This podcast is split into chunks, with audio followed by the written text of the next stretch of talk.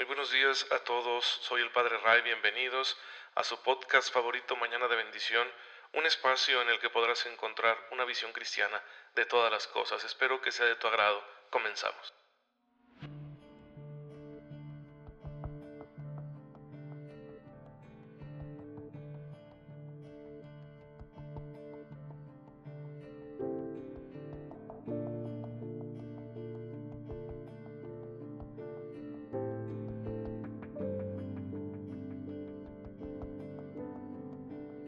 Muy feliz miércoles tengan todos ustedes, queridos hermanos, que siempre tienen la amabilidad de escuchar, de recibir este podcast católico Mañana de Bendición con el Padre Ray.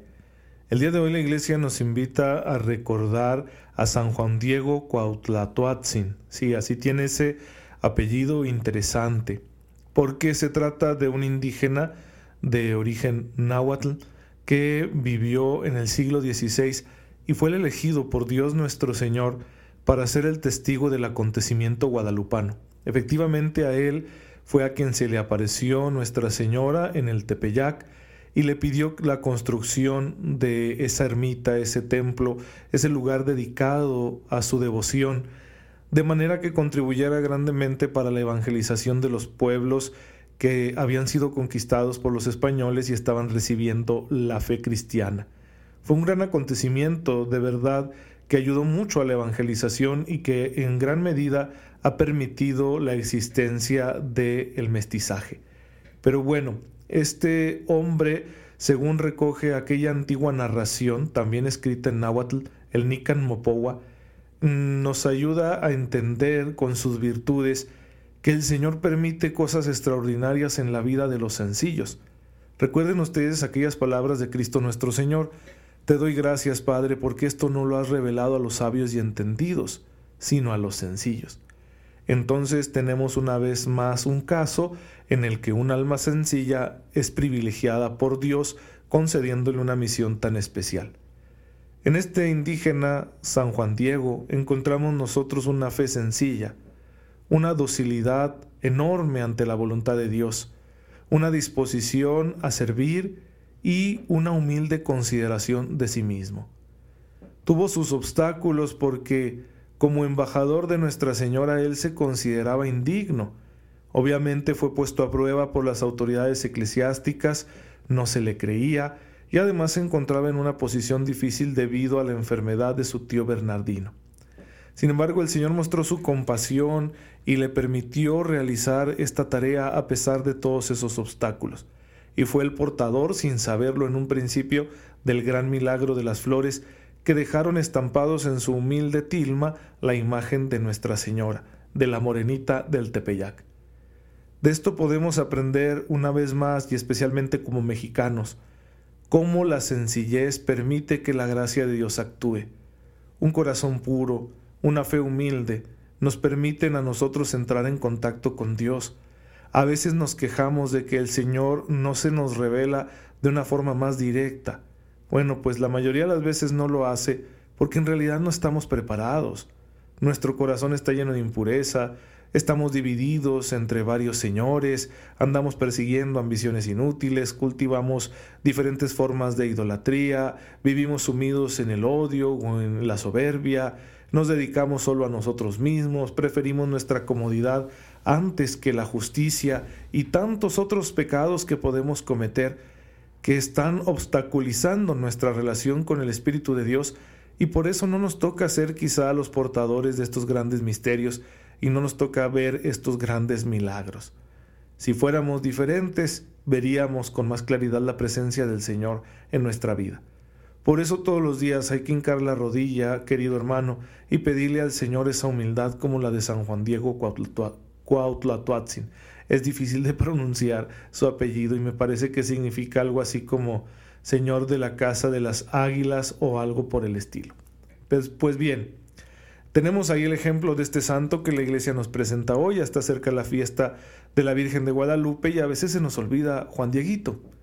Hay que pedirle al Señor ser como Él. Hay que ser los nuevos Juan Diegos de la vida para que Cristo y Nuestra Señora lleguen a los demás a través de nosotros en este siglo XXI.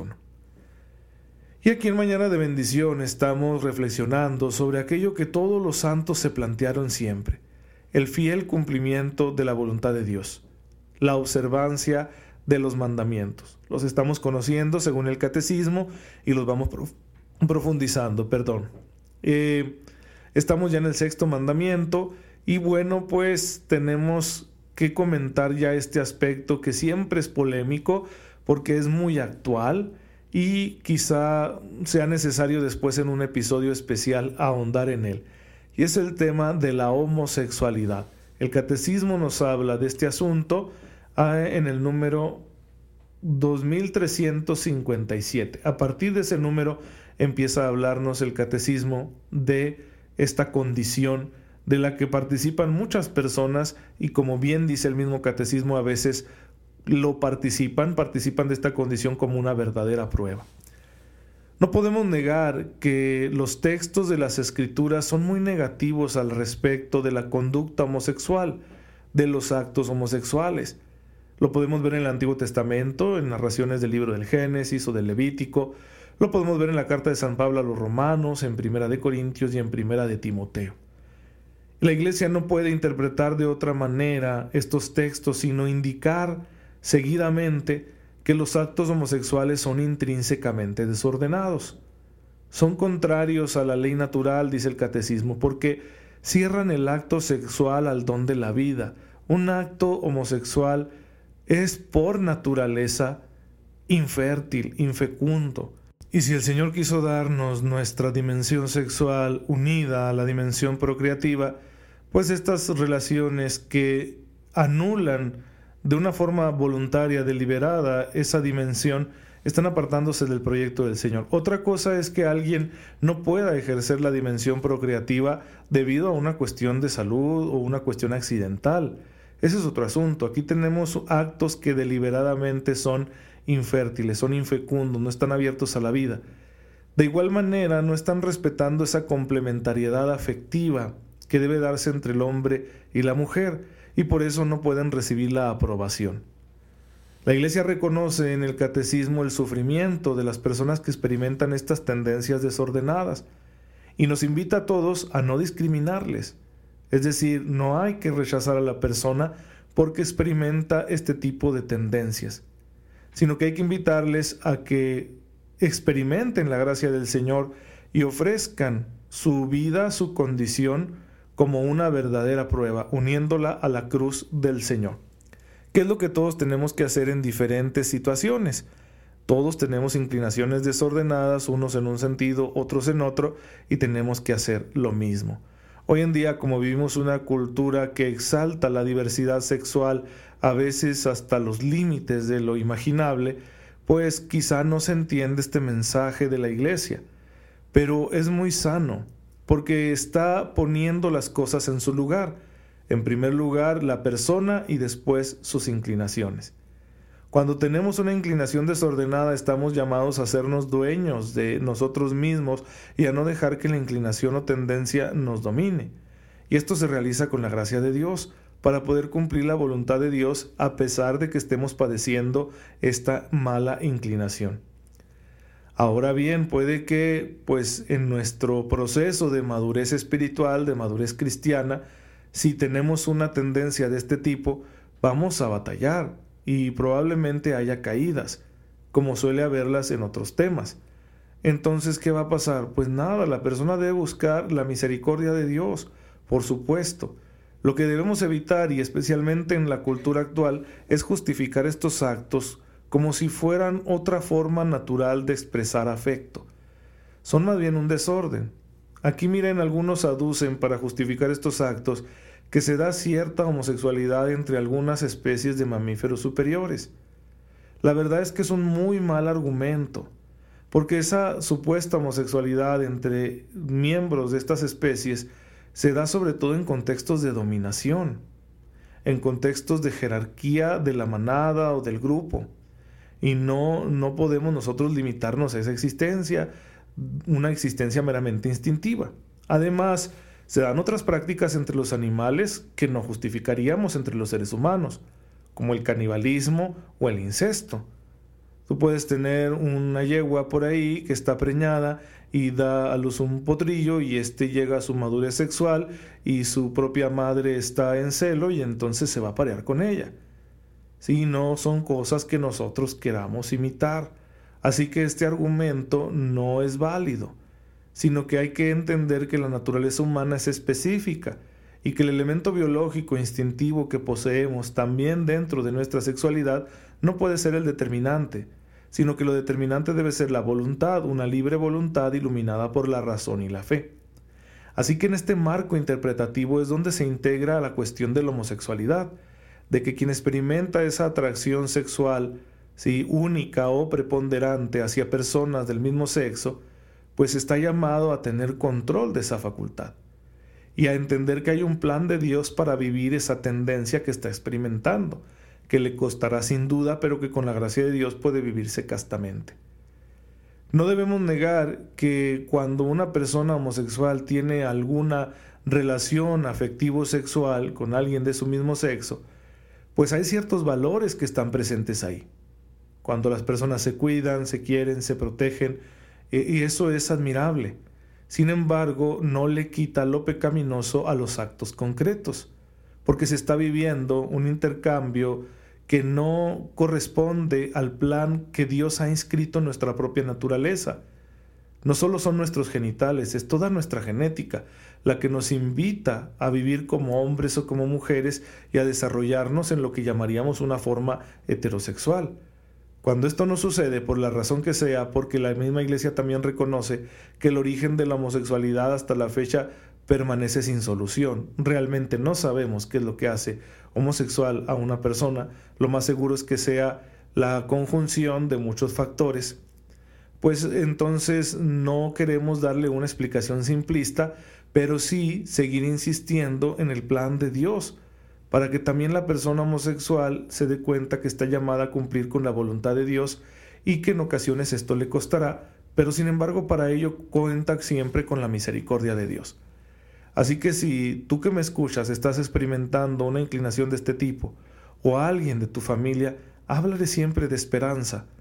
No la esperanza de cambiar la tendencia, porque en ese sentido quizá no podamos hablar de una curación, sino la esperanza de poder integrarla mejor en la personalidad y desarrollarse como ser humano y como cristiano sin mayor problema, con la lucha que todos debemos tener asistidos por el Espíritu Santo. En ocasiones la conducta homosexual se ha arraigado, pero ya no solo por la tendencia, sino por eventos traumáticos, por situaciones de carencias afectivas, de que faltaron recursos en ciertas etapas importantes del desarrollo o de una cultura permisiva que fue forzando y presionando a la persona y que ya convierte sus actos homosexuales pues en una cuestión compulsiva. Ahí tendríamos otra vez la aplicación del principio que les ofrecía yo el día de ayer respecto, por ejemplo, a la masturbación, que es importante distinguir cuál es la responsabilidad moral del sujeto que realiza esos actos. Porque puede ser que en algún caso no sea un pecado mortal debido a que lo realiza ya movido por la compulsión, es decir, por una tendencia adictiva, y eso disminuye nuestra responsabilidad moral. No cambia la naturaleza moral del acto, este sigue siendo intrínsecamente malo, pero sí puede atenuar la responsabilidad del sujeto que lo comete. También esto hay que aplicarlo en aquellas personas que tienen mucha dificultad para regular su conducta sexual y que tienen una tendencia homosexual debido a que pues quizá ya entraron en esa compulsividad. Todos estamos llamados a la castidad, hermanos, también las personas homosexuales, y todos estamos llamados a acogernos a la misericordia de Dios ante nuestras propias debilidades. Así que no hay que escandalizarnos, sino luchar, comprendernos mutuamente para poder superar juntos estas pruebas que el Señor permite en nuestra vida y que solo en la vida eterna encontraremos nosotros la respuesta de cuál fue su sentido para nuestra existencia terrenal. Bien hermanos, si hay alguna duda sobre este tema, que suele ser bastante polémico, pues háganme favor de enviarme un mensaje, un inbox ahí a la página de Facebook Padre Ray, con mucho gusto les estaré respondiendo. Señor, te damos gracias, porque nos bendices y nos amas, y tu amor siempre está más allá de la suma de todas nuestras inclinaciones, muchas de las cuales sabemos que son contrarias a tus propósitos para nosotros, pero has puesto tu gracia en nuestras manos para que podamos orientarlas hacia la consecución del premio final, que es la contemplación eterna de tu rostro. Síguenos ayudando para que en todo podamos vivir cristianamente. Por Jesucristo nuestro Señor. Amén. El Señor esté con ustedes. La bendición de Dios Todopoderoso, Padre, Hijo y Espíritu Santo, descienda sobre ustedes y los acompañe siempre. Muchas gracias por estar en sintonía con su servidor. Oren por mí, yo lo hago por ustedes y nos vemos mañana si Dios no dispone otra cosa.